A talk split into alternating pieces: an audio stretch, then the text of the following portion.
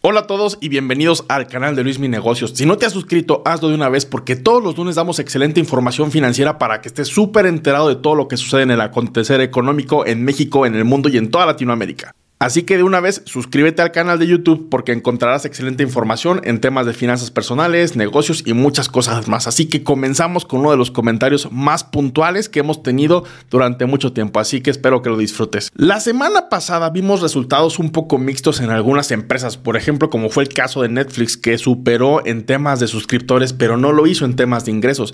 Sin embargo, al mercado esto como tal fue una muy buena noticia porque a final de cuentas eh, muchas veces el valor de una acción no, no, solamente lo determinan como sus números internos, sino también las expectativas de crecimiento que pueda llegar a tener. Razón por la cual, pues en Netflix las acciones subieron 7% el día del anuncio, lo cual pues es un poco como duro porque muchas veces Wall Street toma como buenas noticias que una empresa haga recortes masivos de personal.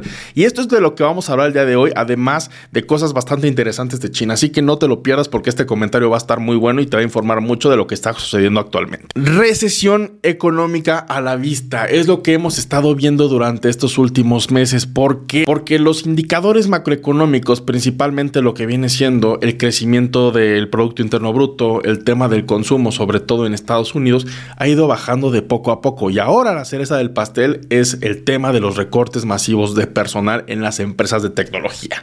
Una recesión, parte de las características es eso, que la economía está en pausa, está en receso y muchas veces lo que pudiera detonar una crisis, que esperemos que no sea el caso y de hecho nadie prevé una crisis, es que el empleo empieza de alguna manera a alentarse. Si bien sabemos que en Estados Unidos el, em-, empleo sigue siendo un indicador fuerte, hay una tasa del 3.5%, lo cual es bastante sólida para todo lo que vivimos después de la pandemia, y hay más de 10 millones de vacantes aún que aún no se han completado. Sin duda no es un buen indicador que las empresas de tecnología más grandes de Estados Unidos ya hayan anunciado prácticamente todas recortes de personal. Por lo cual, esta semana vamos a ver el resultado del crecimiento económico en Estados Unidos del último trimestre del 2022, el cual se espera un crecimiento anualizado del 2.6%, que es ligeramente inferior al 3.2% que se tuvo en el tercer trimestre del 2022. Quiere decir que hay una ligera reducción y esto pues tampoco es un muy buen signo para la economía. Todo esto va de cara a la reunión del 31 de enero y del 1 de febrero de este año en curso 2023, porque aquí es donde se va a definir la decisión de la política monetaria de la Reserva Federal, el cual se espera un aumento del 0.25%, lo cual sería pues en teoría bastante bueno porque rompe el ciclo de tasas, de, alza de tasas de manera agresiva. ¿A qué voy con esto? Que durante el año pasado vimos muchas alzas en tasas de interés del 0.75%, lo cual pues fue un guamazo durísimo para la economía porque mes tras mes cada reserva, cada reunión de la Reserva Federal se daban estos aumentos. Banco de México también respondía de la misma manera, razón por la cual ahora tenemos en CETES tasas superiores al 10%. Por cierto, si quieres aprender a invertir en CETES, checa el video de mi canal de Invertir en CETES, que te lo dejo aquí por si eh, podemos aprovechar en este tipo de inversiones, lo cual es lo que más sugiero yo, ya que eh, difícilmente veremos estas tasas otra vez en 2025 o 26, ¿no? Entonces hay que aprovechar ese momento. Pero lo que voy es que una reducción, el aumento de las tasas va a ser pues también bastante bueno a la economía porque de alguna manera nos va a dar claridad de lo que pudiera venirse en el futuro. Si bien quiere decir que el aumento no es tan alto, no quiere decir que las tasas ya vayan a bajar. Simplemente quiere decir que las tasas van a conservarse en ese nivel con la finalidad de que podamos llegar lo antes posible a un nivel de inflación objetivo que en Estados Unidos actualmente es del 2%. La inflación en Estados Unidos se ubica actualmente en niveles de 6.5%, lo cual pues sí es de celebrarse porque llegamos a tocar niveles del 9%, pero aún estamos lejos de ese nivel al cual estuvimos pues prácticamente acostumbrados durante más de 20 años, que es del 2%. Por otro lado, una de las noticias financieras que más preocupa al mundo en este entorno tan complicado donde se prevé la recesión económica, pues es China. ¿Por qué? Porque China de esta manera ha registrado en el 2022 su peor año de crecimiento en mucho tiempo. En 2020, en el año de la pandemia, China registró un recrecimiento del 2.2%. Fue una de las economías que pues más crecieron en ese año que fue terrible para todos, que fue el brote del COVID-19.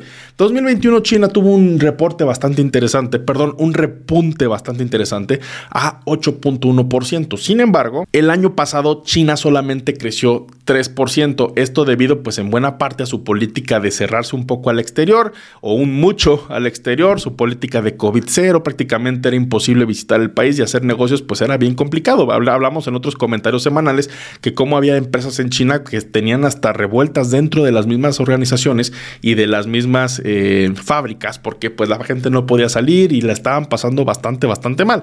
Además de que este ha sido el segundo peor crecimiento de China desde el año de 1976. Y también contribuyó a este decrecimiento el peor número en la tasa de crecimiento, en la tasa de natalidad, me refiero a los nacimientos nuevos en China, porque desde 60 años, que es cuando se empieza a tener registro en China de cuánta población hay, Vemos ahora una clara desaceleración en esta tendencia, razón por la cual pues China ya en el tema de población entonces está hablando que cada vez es un país un poco más caro de vivir, los, em, los salarios ya no están tan bajos, razón por la cual pues también la gente se la piensa y ya no tiene todos los hijos que tenía antes.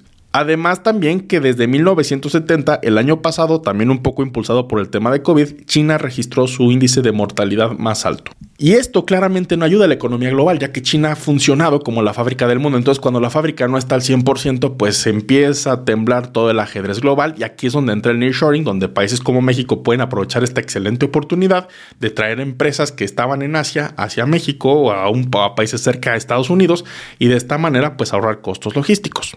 Así que está muy interesante esa parte de China y le vamos a ir dando seguimiento en los comentarios semanales. Por eso es importante que se suscriban al canal y no se pierdan todos los lunes los comentarios que están muy buenos y es una buena dosis de economía para empezar muy bien nuestra semana. Ahora, despidos masivos en Estados Unidos, de lo que empezamos hablando el comentario. Ya prácticamente todas las empresas de tecnología en Estados Unidos, donde han anunciado recortes masivos, empezando con Google, que la semana pasada anunció que recortaría 12 mil plazas de trabajo. Sumado a esto está Microsoft con 10 mil posiciones que va a tener que recortar y Amazon con cerca de 19 mil eh, recortes. Esto quiere decir que pues de alguna manera no son muy buenas noticias para el sector en, en Estados Unidos, ya que las empresas más grandes del país pues están quitando gente. Así como Spotify, que si bien no es americana, cotiza en la Bolsa de Valores de Estados Unidos, anunció también un recorte de su 6% de su plantilla laboral, que son 588 empresas. Evidentemente Spotify es mucho más chica que sus hermanas tecnológicas, pero pues por otro lado, también se suma a la lista. Así que pues vamos a estar bien preparados porque ya viene la temporada de reportes de las empresas más grandes. Y aquí es donde se van a poner a prueba de qué también les ha ido en este periodo de recesión, pre-recesión económica, en el tema de sus recortes laborales. Y veremos si esa racha de buen crecimiento que han tenido estas empresas en enero se recorta, siguen creciendo o baja. Entonces vamos a ponernos bien en claro y bien atentos para estar bien al pendientes de cuándo es que reportan las empresas en las que nosotros estamos invirtiendo en bolsa de valores. Igual si quieres aprender a invertir, te puedes meter a luisminegocios.com. Ahí en la sección de cursos tenemos webinars para introducirte súper bien a estos temas de finanzas personales y que a los comentarios económicos semanales entiendas a la perfección. Así que ahí les va. El martes reporta Microsoft y Johnson Johnson, esta empresa que pues obviamente la conocemos por el tema de las vacunas y muchas cosas más que hacen. El miércoles reporta ATT y Tesla. El jueves reporta primero Mastercard y después pues su archirrival de toda la vida Visa, el jueves por la tarde. Y cerramos la semana el viernes con la petrolera Chevron y American Express.